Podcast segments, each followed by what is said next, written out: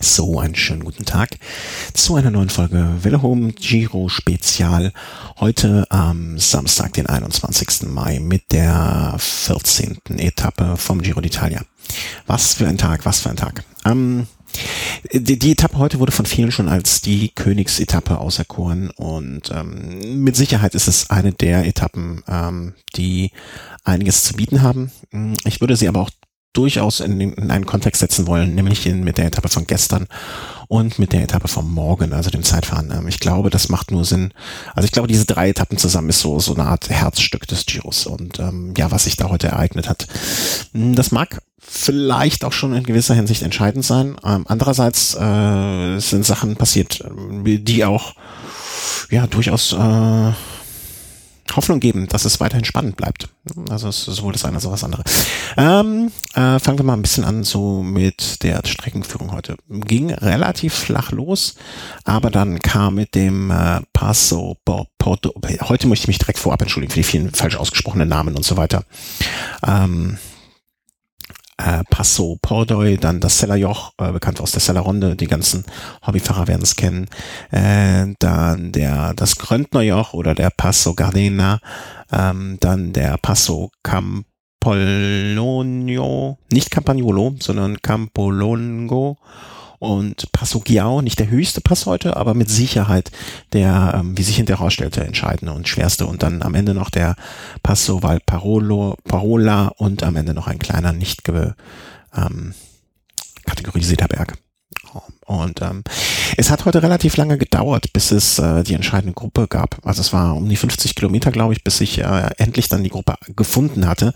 Und es war jetzt nicht wie sonst in der Vergangenheit auch oft ähm, ja, so ein, so ein, so ein, so ein kleines Grüppchen, sondern es waren direkt 35, 37 Fahrer, äh, die sich abgesetzt haben. Natürlich die üblich, üblichen äh, Verdächtigen bezüglich der Bergpunkte wie Cunego, ähm, zum Beispiel, aber auch Nicolas Roach war dabei, Christian Knees, Ulissi, der eine Zeit lang äh, durch seine zwei Siege ja auch in der Gesamtwertung relativ weit vorne anzusiedeln war und ähm, der auch im virtu sogenannten virtuellen rosa Trikot gefahren ist. Also das äh, diese äh, Gruppe äh, hat sich abgesetzt. Ähm, raus heute muss man vielleicht auch unschönerweise sagen, ähm, Demar, äh, der französische Sprinter, Matthias Brentle, ehemaliger Stundenweltrekordhalter, äh, Patrick Retsch leider raus und als einer der ehemaligen oder zu den, den Leuten, die zumindest zum sehr, sehr erweiterten ähm, Favoritenkreis gehörten und der auch beim Giro schon mal triumphierte, äh, Rainer Hesjedal auch raus. Äh, unterschiedliche Gründe, aber die sind alle nicht mehr dabei.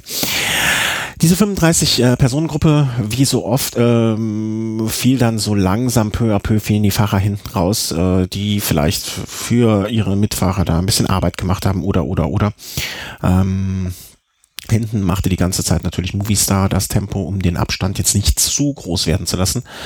Ähm, Astana lag einfach hinten drauf und hat sich, ne, hat sich mal ausgeruht ein bisschen. Ähm, irgendwann ging dann aus diesem äh, 35er Feld äh, oder das dann schon reduzierte Feld äh, Ruben Plaza, der 35-Jährige, der jetzt mittlerweile bei Orica Green Edge äh, seinen Vertrag hat. Und ähm, der setzte sich ab, attackierte und war auch eine ganze Zeit sehr, sehr gut unterwegs.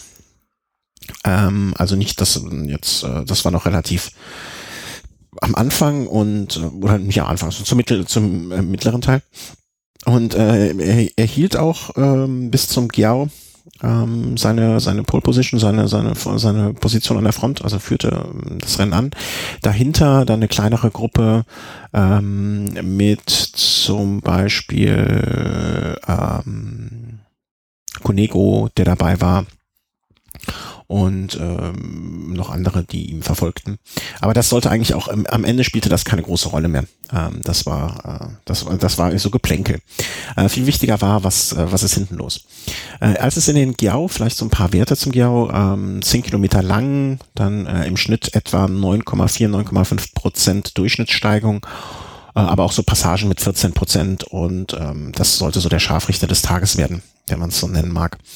Ähm, just am Giao, äh, wie als wenn man es vorher geplant hätte, was ja auch der Fall war, äh, schlug dann Astana äh, mal sich selber vor, ja, jetzt könnten wir mal attackieren. Und ähm, ja, Nibali spannte seine Leute an und ähm, ich muss gestehen, zu dem Zeitpunkt dachte ich schon so, huiuiui, oh, was, was passiert da jetzt? Ähm, und es war dann wirklich so, dass relativ ähm, schnell, also Astana fuhr dann irgendwann mit äh, vier Leuten äh, vorne an der Spitze und ähm, Plaza fuhr vorne mit äh, und hinter sich äh, die Fahrer Atampur, Atapuma, ich glaube ein ähm, Südaf Südamerikaner auf jeden Fall und Suizu, ähm, wo ich äh, hoffe, dass ich nur ansatzweise richtig äh, ausgesprochen habe. Ähm, die drei fuhren vorab sozusagen. Irgendwann wurde Plaza auch eingeholt von den beiden und äh, die drei fuhren sozusagen zusammen. Hinten war es so, dass dieses äh, Feld der ähm, Favoriten sich immer mehr lichtete. Irgendwann fiel auch kurz äh, vor Passhöhe äh, Amador hinten raus, also der derzeitige Träger des Rosentrikots und Valverdes potenzieller Edelhelfer oder bester Helfer in dieser Situation zumindestens. Ähm, Michael Scarponi machte dann äh, relativ viel Druck und irgendwann war es dann halt ähm, so darum geschehen, Amador fiel raus und ähm, in der Gruppe um Nibali und Valverde waren dann noch Scaponi dabei, Uran, Dombrowski, Chavez, ähm, Sakarin, Maika, leider spreche ich ihn wahrscheinlich aus, Krojstjevic und äh, Pozzovivo. Das war so die Gruppe der Favoriten.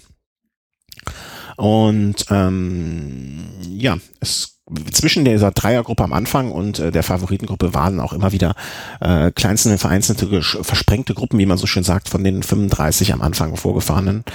Und ähm, ja, als man dann über den über die Passhöhe war, war es eigentlich wie auch gestern. Äh, Amador bewies, dass er wirklich ein, ein unfassbarer Abfahrer ist. Der Costa, Costa Ricaner äh, fuhr wirklich wieder auf und ähm, war halt irgendwann wieder zurück. Ähm, und ähm, dann stand man quasi davor, dass man nur noch den Valparola fahren musste. Und ja, wie soll man sagen? Ähm, es ging, es, es, es ging dann so weiter, dass äh, auf einmal äh, Nibali attackierte. Das führte dazu, dass Amador und diesmal auch Valverde nicht mehr mithalten konnten. Also Valverde und Amador äh, fielen hinten raus sozusagen. Und ähm, man kann vielleicht an dieser Stelle schon vorweggreifen, äh, sie hatten, sie kamen auch nicht mehr ran an die Gruppe. Also es war dann, ähm, Chris wird's mit an Sicherheit grenzender Wahrscheinlichkeit sehr bedauern. Aber es war sozusagen geschehen um Valverde und Amador. Ähm, sie sind am Ende nicht mal in die Top 10 gekommen des heutigen Tages.